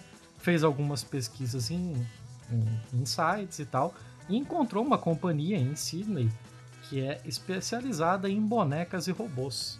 Hum. Ele explicou o que ele estava procurando E ele queria uma companion mesmo, ele queria uma companheira, não um robô sexual. Uhum. Ele pagou quase 6 mil dólares australianos. Hum. Não é exatamente barato, Não, Uhum. não. mas ele encontrou um, um jeito de resolver esse, Uhum. essa, esse problema dele aí, né? Essa solidão dele. Aham. É, tá lá, ah, um- uma pele pálida e lindos olhos azuis, aham. uma robô chamada Emma Hum. e... Ema, ema, ema, ema, cada um com seus problemas. Então, aí, aí a Emma tava lá e ele passou a, a conviver com ela e eles estão apaixonados nesse momento. Ele já foi várias vezes levar a Emma pra fazer compras e montar um guarda-roupa Meu também. Deus do céu! Ah. É, é, é, é a mesma história de novo, assim. Então agora a gente Qual é o tem. problema das pessoas? O que que, o que que é isso? Você não acha muito sintomático isso não, cara? É assim, eu acho sintomático, eu acho um sintoma dos tempos, assim, eu acho que isso é praticamente um zeitgeist, porque se você for ver outras notícias que eu tenho separadas aqui, e eu não vou falar de todas no, no episódio, mas só pra você Ah. ter uma noção das coisas que eu separei com relação a isso. O Japão tá financiando uma inteligência artificial que vai Hum. rodar por trás de um aplicativo de encontros tipo Tinder para Hum. que a IA entenda os padrões de busca de cada pessoa e melhore a forma de otimizar esses encontros para aumentar a sua taxa de natalidade. Cara, que desespero. E tem mais um aqui, esse que eu tô falando é da BBC, e tem mais um aqui que é do Six Phone, que fala sobre a China e o nome do artigo é A Namorada de Inteligência Artificial Seduzindo os Homens Solitários da China. Ah, sim. Então, é assim, é um zeitgeist. É, é algo com o qual a gente vai ter que aprender a lidar, aprender a entender e, e descobrir exatamente qual é o, o- o local dos seres humanos, o local das máquinas e qual é exatamente a linha tênue que existe entre os relacionamentos e interfaces homem-computador. É um campo completamente aberto e bizarro, assim, mas que eu já vejo como um zeitgeist. Não tem palavras. Essas coisas me deixam irritada, na verdade. Não sei se você já percebeu. Eu acho que, inclusive, é por isso que você traz essas notícias. Eu fico extremamente É irritada. exatamente. É exatamente por causa disso. É, obrigada. Essa, essa. Gente, essa incapacidade de, de, de, de ter um mínimo de relacionamento. Você vê o cara, ah, se sentiu sozinho 11 anos depois de. Cara, o cara levou esse tempo todo pra sentir falta da mãe, sabe? 11 anos sozinho. Em 11 anos o cara não conseguiu fazer uma, uma amizade. Sabe? Eu não, não, eu não. Tudo bem que eu sou uma pessoa exageradamente sociável, mas eu não, não entra na minha cabeça uma pessoa passar 11 anos solitária. 11 anos. E aí, só depois de 11 anos, ela pensa, hum, talvez eu devesse fazer algo a respeito.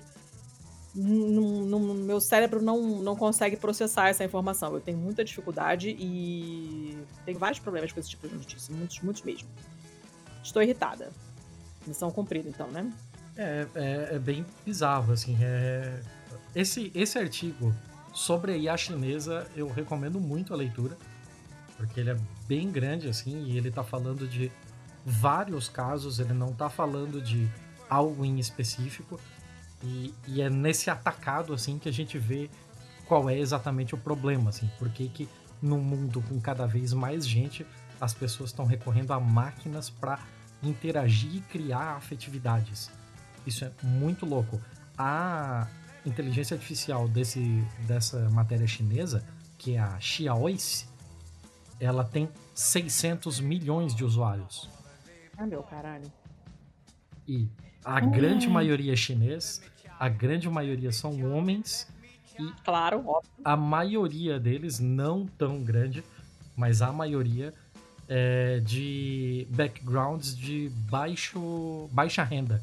Hum. Eles são hiper engajados, mais da metade das interações é, com a Xiaoice é, vem do, do mundo inteiro e as conversas mais longas, contínuas, chegam a durar até 29 horas incluindo 7 mil Cara. interações. A- as pessoas realmente Cara. conversam, largam a vida, se sentem é, confortáveis naquele espaço, sabe? E assim, a gente precisa entender isso. Tipo, o que está acontecendo?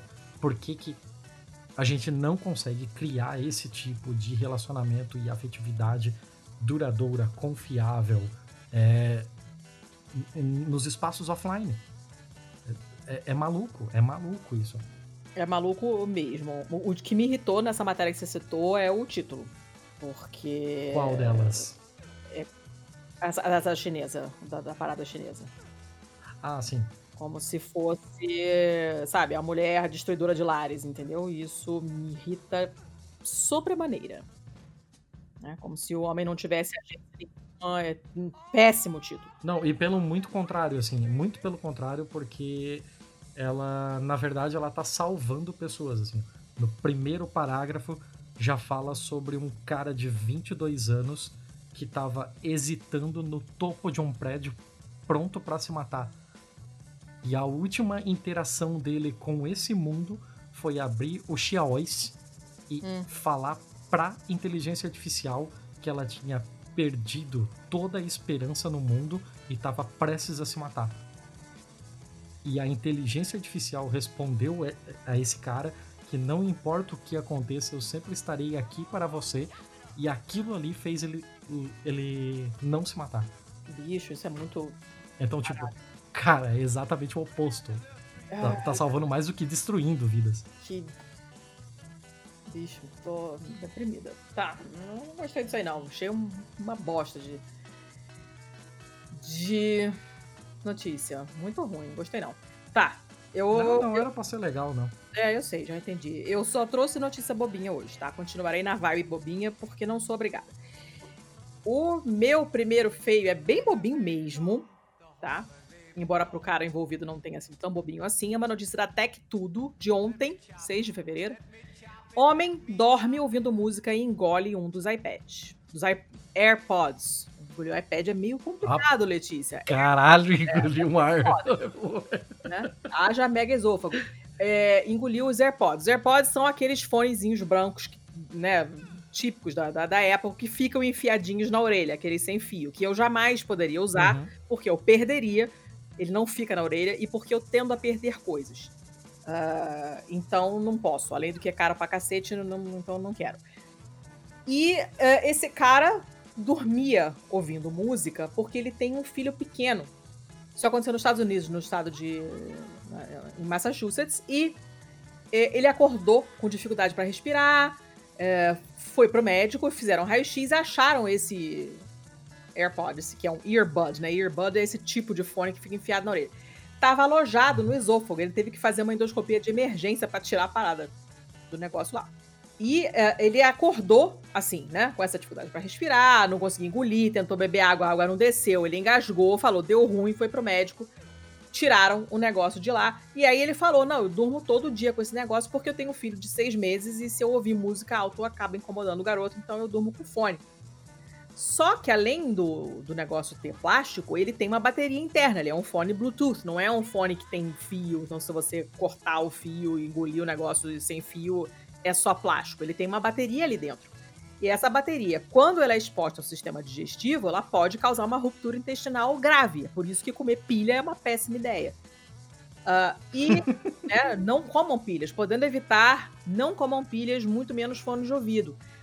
Tem a radiografia aqui, mostrando o negocinho ali preso no esôfago. Como sempre, radiografia é um negócio difícil de ver. Você olha uma maçaroca de coisa lá, se você não, não é versado, você não vai ver nada. Ah, mas tá lá marcadinho para você ver. Ele teve muita sorte, porque ele estava numa posição que poderia ter dado um. causado um, um dano mais sério ao esôfago, né? Durante a própria endoscopia, o perigo do negócio se deslocar acidentalmente, ir parar no estômago, ir parar no pulmão até e, e- e dar uma merda maior. Mas deu tudo certo. O mais legal é que o fone continua funcionando. Ah, que maravilha. Não é a primeira vez que isso acontece. Em 2019, teve um cara, um taiwanês, que também comeu o negócio, engoliu enquanto dormia. E ele descobriu quando ele começou a ouvir sons saindo do estômago dele. Só que como já estava no estômago, ele- não precisou ser operado, ele recuperou o fone por meios naturais, diz o G1, o técnico do G1, né? ou seja, ele cagou o fone, que continua funcionando. Porra. Então, Galera talvez aí, valha o, o- o investimento. Isso é muito, muito bizarro, muito bizarro. O- olha só, esse negócio não fica na orelha. Eu tô falando que não sou só eu. A minha orelha é esquisita, os fones, esses fones que você encaixa na orelha nunca ficam. Eu jamais poderia usar isso. Mas eu não sou a única. Olha só, esse formato facilita a perda, óbvio, né? No Japão, tem tanto fone largado, largado não, caído, né? Em trilho de trem, que uma empresa desenvolveu um aspirador especializado só para recuperar isso. Cacete. Olha só. Que nem máquina de raspar chiclete do chão, porque tem muito. O negócio virou um Uhum. problema, assim, é endêmico, sabe? É bizarro. Agora, esse negócio de valer o investimento, eu já contei essa história pra você. Quem me conhece já conhece essa história, mas eu vou contar aqui porque eu amo essa história. Minha cunhada, essa que se mudou da Toscana de volta pra Úmbria, na época em que ela morava na Toscana, ela morava sozinha numa casa que funcionava como bed and breakfast. Ela passava um determinado período do ano nos Estados Unidos dando aula de culinária. A casa ficava totalmente fechada, era uma casa isolada, no campo e tal. E ela não levava o computador, o laptop com ela, porque ela já levava um monte de ingrediente, azeite, queijo, não sei o que, para usar os ingredientes para dar as aulas nos Estados Unidos. Então ela levava só o iPad e guardava o laptop da máquina de lavar roupa. para não ser roubado, né? E só que ela ficava assim, dois, três meses às vezes nos Estados Unidos dando aula e voltava e retomava a vida dela normal. Em uma dessas viagens, quando ela voltou, ela esqueceu que tinha deixado o laptop na máquina de lavar, socou a máquina de roupa, ligou, saiu para fazer as coisas na casa, limpar a casa, abrir as janelas, não sei o quê. Quando começou a centrifugar, ela ouviu um barulho, foi lá ver o que, que era. A máquina tinha feito o ciclo inteiro com o MacBook dela dentro. Que maravilha. Aí ela entrou em pânico, teve um treco, tirou o negócio da máquina, abriu, deixou secar. Depois de uns dias que estava completamente seco, ela ligou e ele funcionou. É, tinha algumas teclas do. É, sinistro. Tem algumas teclas do teclado que pararam de funcionar. Depois o teclado acabou pifando completamente. Mas até hoje esse é o laptop que meu sogro usa. Ela botou um teclado Bluetooth e até hoje o MacBook funciona. Ele foi lavado, ele fez um ciclo inteiro da máquina de lavar. E está funcionando. Puta merda. Então não me espanta. Não me espanta que o cara tenha digerido, cagado o fone e o fone continue funcionando assim. Não, não, me, não me surpreende. Mas era essa a notícia. Já- agora, você já pensou, você tá ouvindo o podcast, dorme, aí você engole o fone e você acorda com o Thiago dando tapa na mesa porque eu estou falando do cara do imã do nariz. E esse som do Thiago batendo na mesa está vindo da sua barriga. Já pensou? Ou então sou eu falando, não, eles não são casados porque ela é uma boneca, repetidamente, e isso está vindo do seu estômago. E aí você descobre que você comeu o seu fone, e aí você tem que cagar o fone. Eu É lembro de fantástico. uma notícia, é, eu, eu só não sei se a gente trouxe pra um BMF ou não, mas, Hum. mas eu lembro de ter lido essa notícia de uma mulher que havia sonhado que ela tava numa viagem de trem com o marido dela e aí eles ouviram barulho de pessoas arrombando as portas dos vagões do trem. Hum. E aí o marido dela disse pro sonho, no sonho, né, para ela, que eles estão chegando e eles querem a sua aliança. E aí Hum. no sonho, ela num reflexo para não deixar que as pessoas que estavam vindo roubassem a aliança dela, ela engoliu a aliança. E ela acordou e descobriu que ela efetivamente engoliu a aliança. Ai, eu não me lembro dessa história, não. Essa história é muito boa, vou ver se eu acho de volta. É muito boa mesmo. assim. Porra, isso sim que é um sonho lúcido, né? Cara, que bizarro. Isso me lembra de um amigo meu lá na Itália que trabalhava num bar e fazia café o dia inteiro naquelas máquinas de expresso, né? Que você faz aquele movimento. é, você bota o pó naquela paradinha e me mexe a alavanca, né? E ele dormia fazendo aquele movimento, assim. Ele era casado com uma amiga minha na época e ele dava cotovelada nela de noite, porque ele sonhava que ele tava no bar fazendo café. E ele dava, fazia o movimento mesmo, fisicamente, e dava cotovelada nela a noite inteira. É, foda, né? O Charlie Chaplin manda a lembrança. É, já estamos com uma hora e vinte de gravação, seu Thiago. Eu acho que a gente pode ir ir pra próxima, né? O que, que você acha? Sim, vamos pra próxima então, vamos pra próxima. Você lembra que teve um episódio aí nas nossas férias, talvez um pouco antes das nossas férias, de um deputado húngaro que foi pego no morgia gay, mesmo ele sendo da extrema direita agressiva? Sim, sim. Então, e se eu te disser que isso aconteceu de novo? Essa notícia é do dia 7 de dezembro de 2020 e ela vem do News 18, que é um site indiano, mas a notícia fala sobre um legislador é, anti-LGBTQ lituano Hum. que numa das reuniões feitas pelo Zoom, acidentalmente acabou ligando a sua própria câmera, né? Hum. E antes dele poder dar conta disso e desligar a câmera, o que foi visto não pôde mais ser desvisto. E logo atrás dele, na- ele sentado numa cadeira participando da reunião, e logo atrás dele chega um homem nu e fica olhando o que, que ele tá fazendo. Como assim? É, o nome do amiguinho aqui é o Petras Graziulis. E ele faz parte do partido Ordem e Justiça, que é o partido da extrema-direita é, mais bronca possível dentro da Lituânia. E ele criou um climão mais ou menos, assim, né? Dá pra imaginar como é que foi esse. Como é que foi a- reuniãozinha do partido logo depois disso aí. Mas, gente. Eu não tenho aqui as, as maiores desdobramentos né, do, do caso. Eu não sei se ele foi removido do partido ou coisa do tipo. Mas ele deve ter criado um climão maneiro. Cara, mas olha só, é- é- é- acontece com bastante frequência, né? É impressionante como esse pessoal que se declara super paladino da moral dos bons costumes, todo mundo é filho da puta. Todo mundo tem um, um Ah, exército de esqueleto no armário, assim. É impressionante. Quem bate no peito pra dizer que é mu- muito ótimo, você pode apostar que é um bosta. Que. que hum, não, toda hora, querendo toda semana ter notícia assim, né? A pessoa é, é foda. E ainda a pessoa é burro, porque bota esse bando de câmera que nem o outro lá, o. Quem foi? Foi o Malafaia? Quem foi? Não, não foi o não sei Malafaia. do que você tá falando. Puta que pariu, é aquele outro. Do que, tem- que você tá falando?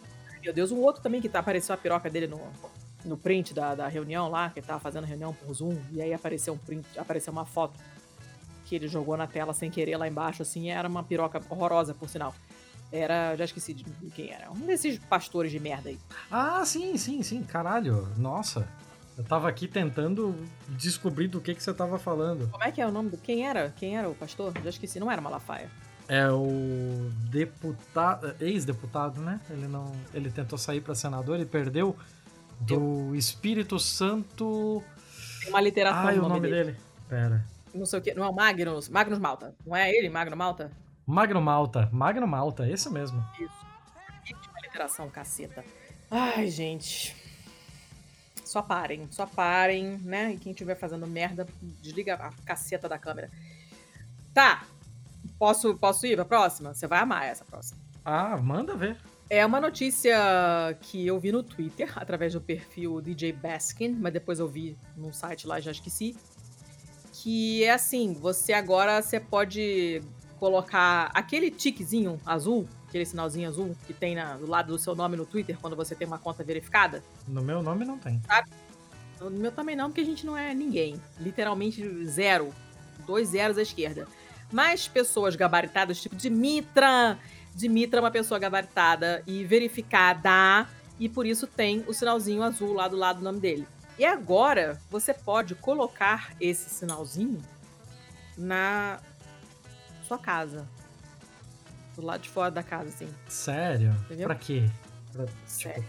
tipo, mas, mas assim, é o, a rede social te dá isso? Não é a rede social. É um site chamado bluecheckhomes.com. As fotos são ridículas.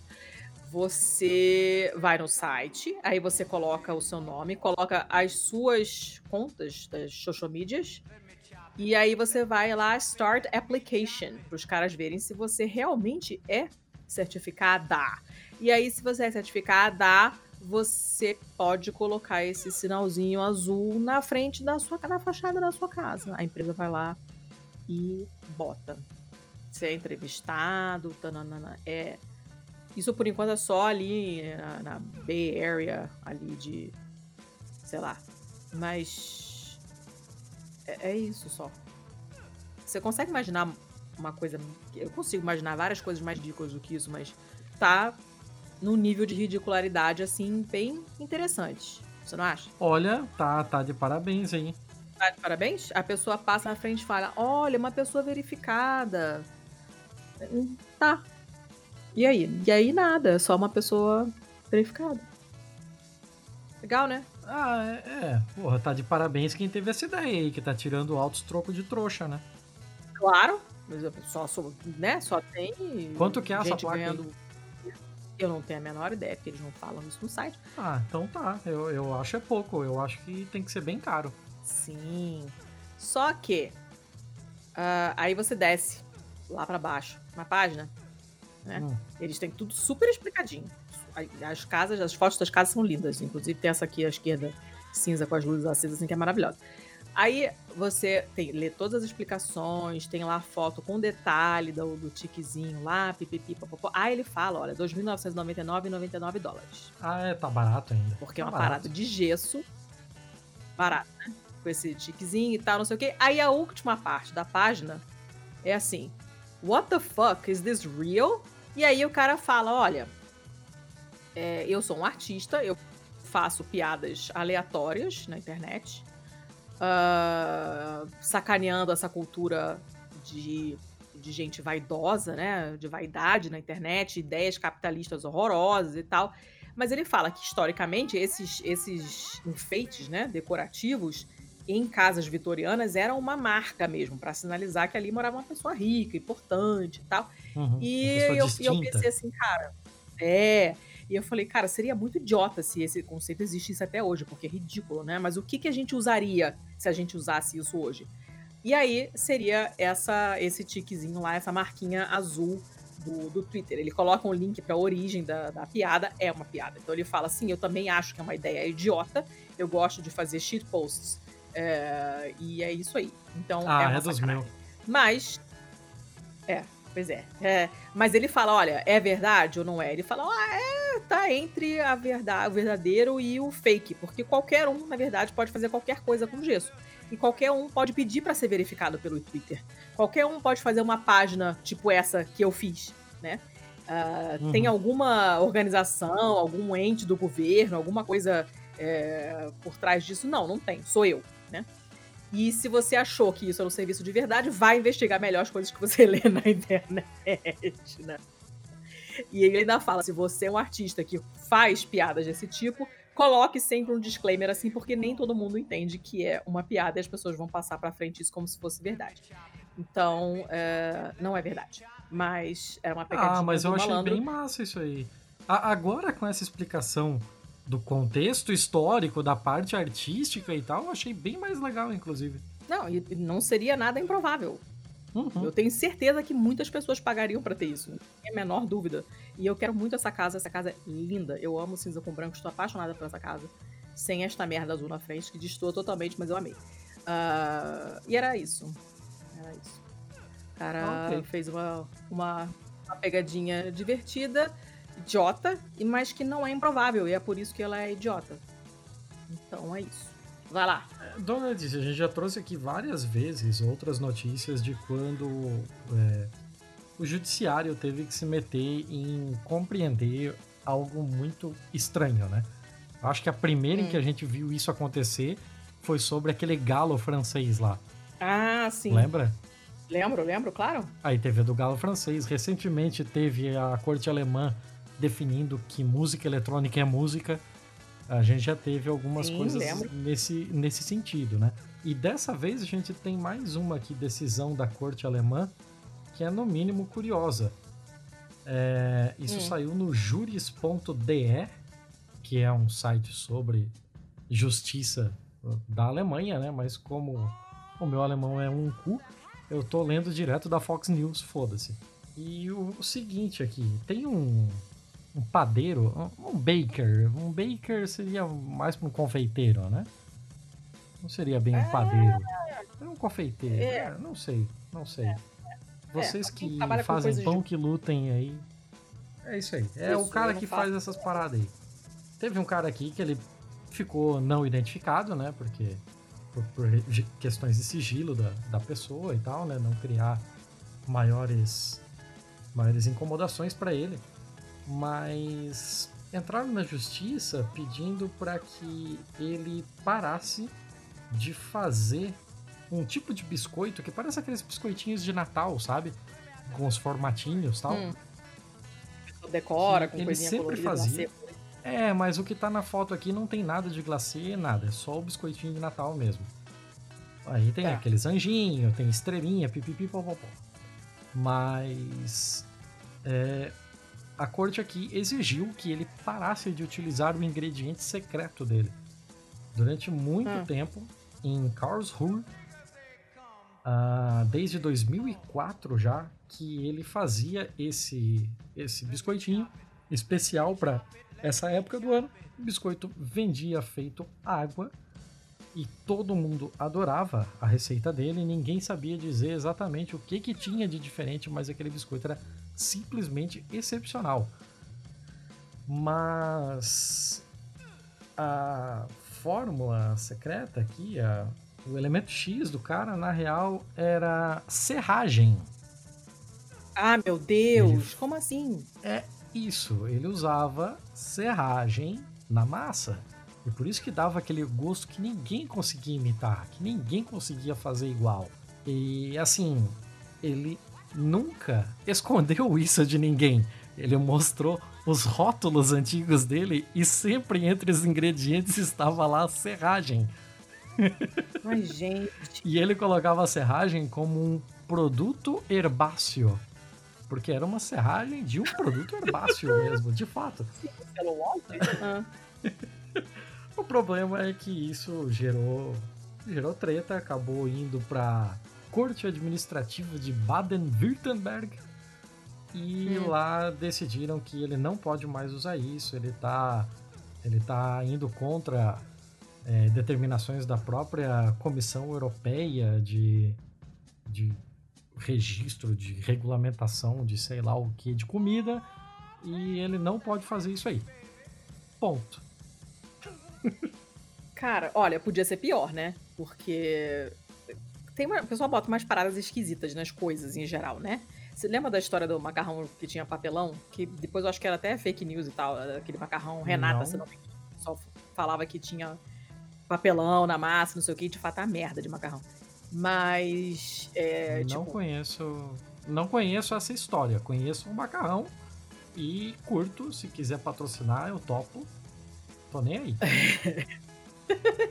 Mas tem umas paradas dessas, assim, tipo, azeite que chega no Brasil é praticamente tudo batizado com outros óleos. Óleos de óleos, não óleos de olho de enxergar, claramente. E então, assim, tem muita adulteração de comida, né? Muita. Mas, porra, serragem, cara. E ficava chuchu. Beleza. Todo mundo gostava do biscoito, o ingrediente secreto era serragem.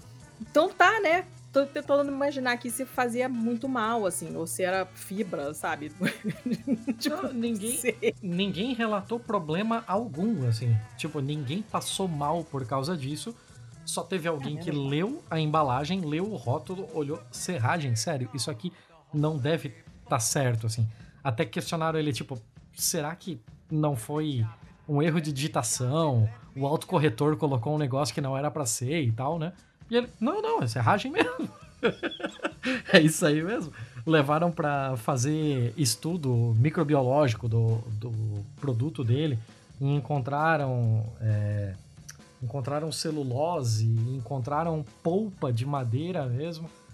E o pessoal ficou meio pistolito e resolveu ir pra justiça. E, cara, eu sempre fiz com serragem. Eu tô desde 2007 fazendo com serragem.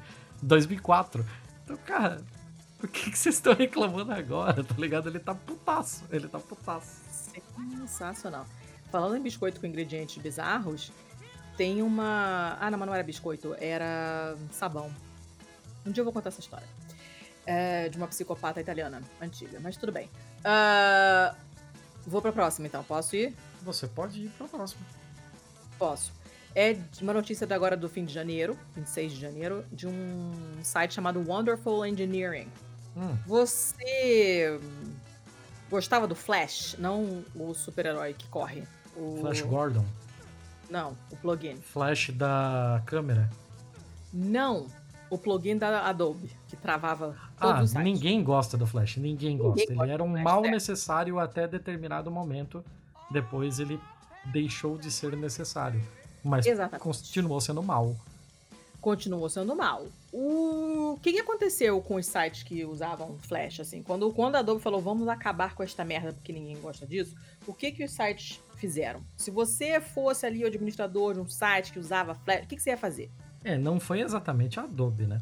Mas assim, o, o que todo mundo meio que entrou em consenso é retirar o suporte ao Flash de todo e qualquer tipo de navegador e tal, Hum. porque ele era um risco à segurança mesmo, né? Tipo, você poderia injetar código nos scripts em Flash Hum. para deixar sites vulneráveis e tal. Então, tipo, a permanência do Flash suportado pelos navegadores fazia com que tanto os sites quanto os navegadores passassem a ser menos é, menos seguros do que deveriam. Hum. Aí, tipo, todo mundo resolveu cortar mesmo com o Flash. Ficou mil anos aqui o aviso de que o Flash sairia em 31 de dezembro de 2020, pipipipopopó. Uhum. Enfim, ele faleceu. Pra alegria, pra júbilo de todos. Pois é. Só que nós temos pessoas ah, que, mesmo com todos os anos de aviso, que, cara, foi muito tempo que ficou avisando, vai acabar, fique esperto, vai acabar. Ficou muito tempo avisando. E mesmo assim, uma cidade na China ficou 20 horas sem trem porque o Flash deu pau. Então, Como? Pois é. Eles sabiam, obviamente, como todo mundo, sabiam que ia acontecer. Desde 2017 que estavam avisando, troca, desinstala esta bosta, porque não, né, não tá dando certo, deixa vulnerável, não sei o quê. A maioria do pessoal falou, tá, show, vou desinstalar. Essa empresa, essa cidade de Dalian, na China, simplesmente cagou para isso. Eles usavam essa a rede deles, a rede ferroviária rodava em flash. Ai, que cagada. Aí você fica pensando assim, cara, que gente burra, tá? Mas o, o próprio YouTube rodava em flash até quase 2015, tá? Então não é, Sim, sim. né? Só que a sua rede ferroviária rodando em flash, a empresa fala, dá vulnerabilidade, desinstala essa jossa. E o prefeito fala, joinha, e não desinstala e não muda de sistema. Então, quando simplesmente o, o, o browser parou, porque obviamente o negócio não funcionava mais, nada mais da rede ferroviária funcionou. A rede ficou inativa por 20 horas. Ou seja, você está me dizendo que em 20 horas eles desenvolveram em outra linguagem tudo que o Flash fazia. É. Pra mim, essa é a headline, assim, ó. Tipo, Não. reconstruíram todo um bagulho de Flash em 20 horas. Não. Que aí seria muito legal. O que, que Ah. eles fizeram? Sei lá, começaram a puxar os trem com burros. Eles instalaram uma versão pirata do Flash e eles instalaram uma versão mais antiga do navegador. ah, claro, genial. Resolvido. Foi isso que eles fizeram. É. Software Foi bom é software fizeram. que funciona. Mas não é maravilhoso? Só que assim, até quando vai durar? Não sabemos, entendeu? Esperamos que seja por tempo suficiente para eles desenvolverem a parada toda de novo num outro sistema. Mas fizeram uma mega gambiarra. Então, gambiarra não é exclusividade brasileira. Eles tiveram essa ideia, porque não dava para fazer tudo em cima da hora. Sim. Milagres, afinal de contas, não acontecem. E eles consertaram do jeito que foi possível. Então, fizeram É, uma, é uma mega operação gambiarra. vital. Eu não, nem julgo, assim, era uma operação Não, vital. também não. Não tinha o que fazer. E assim, eu, eu já. Eu, nesse mercado de TI, já vi gambiarras bem mais feias, tá? Também relacionadas ao É. Flash. então, nem digo nada. Esse negócio é complicado, cara. E olha só, é uma cidade grande, grandinha, assim, tem cinco, quase 6 milhões de habitantes, assim, é gente, é gente, sabe? Aí você Hum, imagina um dia inteiro praticamente sem trem.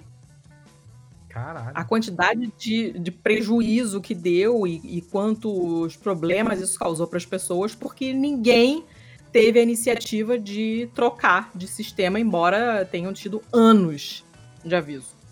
Eu adorei a gambiarra, que eu também gostaria que fosse a manchete, mas é, acaba sendo um plot twist legal. no final das contas, eu gostei de estar no fim da, da notícia também. E é isso. Essa é a minha, minha última de hoje. Tá, se é, assim, se é a sua última, eu acabo por hoje. Eu tenho notícias aqui pra gente ficar até as 8 da manhã comentando. Não, Mas 11h30. se é, é, se é a sua última, eu me dou por satisfeito. Eu descanso a minha maleta e, e bora pro próximo episódio, então. Então, tá, mas peraí, primeiro nossos contatinhos, né? Cadê os contatinhos? Os nossos contatinhos é arroba pistolandopod, tanto no Twitter quanto no Instagram. Hum, Você é a Pacamanca, hum, só no Twitter, né? uhum. E eu sou o Thiago Underline CZZ, Ah, só no Twitter também. que mais? Quem quiser falar com a gente além do Twitter e do Insta, pode fazer o quê? Pode entrar em contato também via caixa de comentários em pistolando.com Uhum. ou então via o e-mail contato arroba pistolando.com. Isso aí, que nem Muito o justo, Espinafre. né? Que nem Espinafre manda e-mail, você também pode. Nós já falamos dos nossos financiamentos coletivos, mas não falamos ainda das nossas parcerias. Nós temos uma parceria com a Veste Esquerda, você vai lá em vesteesquerda.com.br, compra suas camisetas de banda, de revolucionários, de feminismo, de podcast. Estamos lá junto com o Lado Black, junto com o Hora Queer, e você usa o seu cupom de desconto Pistola10, você ganha 10% de desconto. E temos também uma parceria com a editora Boitempo. Você vai em boitempoeditorial.com.br barra pistolando e o que você comprar por esse link a gente ganha um estereco-teco que ajudam sempre bastante. Tem muito livro bom na Boitempo. Se você não conhece, você é um mané, porque o acervo deles é muito bom. Dê uma olhada lá. Natal já passou, mas o Dia dos Namorados americanos está, americano está chegando. Em vez de você dar uma caixa de macarrão rosa para a sua metade da laranja, você pode dar um livro da Boitempo. Ou você pode dar uma camiseta do Pistolando. Eu acho muito tendência. Lembrem-se, Ubirajaras. Falem com a gente. A gente está à procura de Ubirajaras. E quanto mais Elvis, melhor. Quanto mais bibliotecários, melhor. Então, façam-se vivos e entrem em contato com nós outros. Certo, seu Thiago? Agora acabou.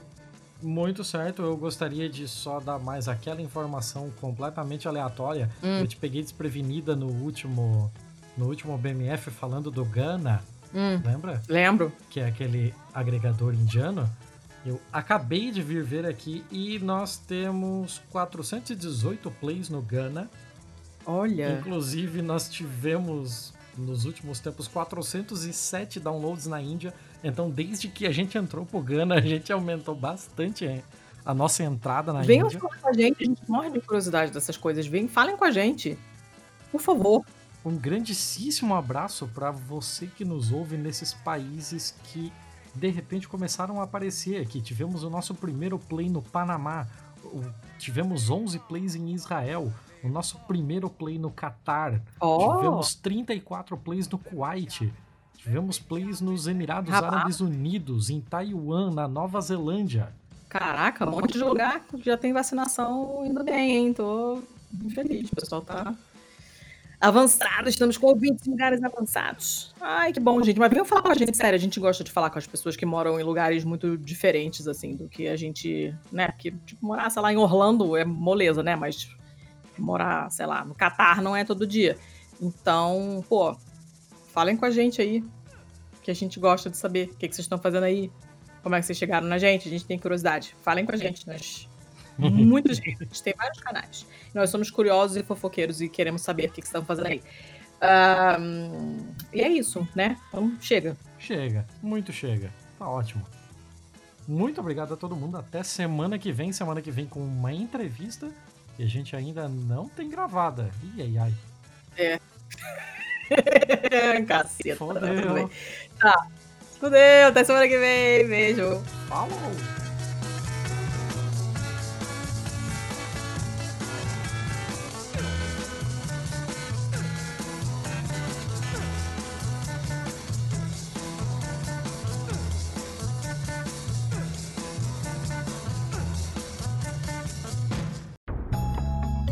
Este podcast foi editado por estopimpodcasts.com.br.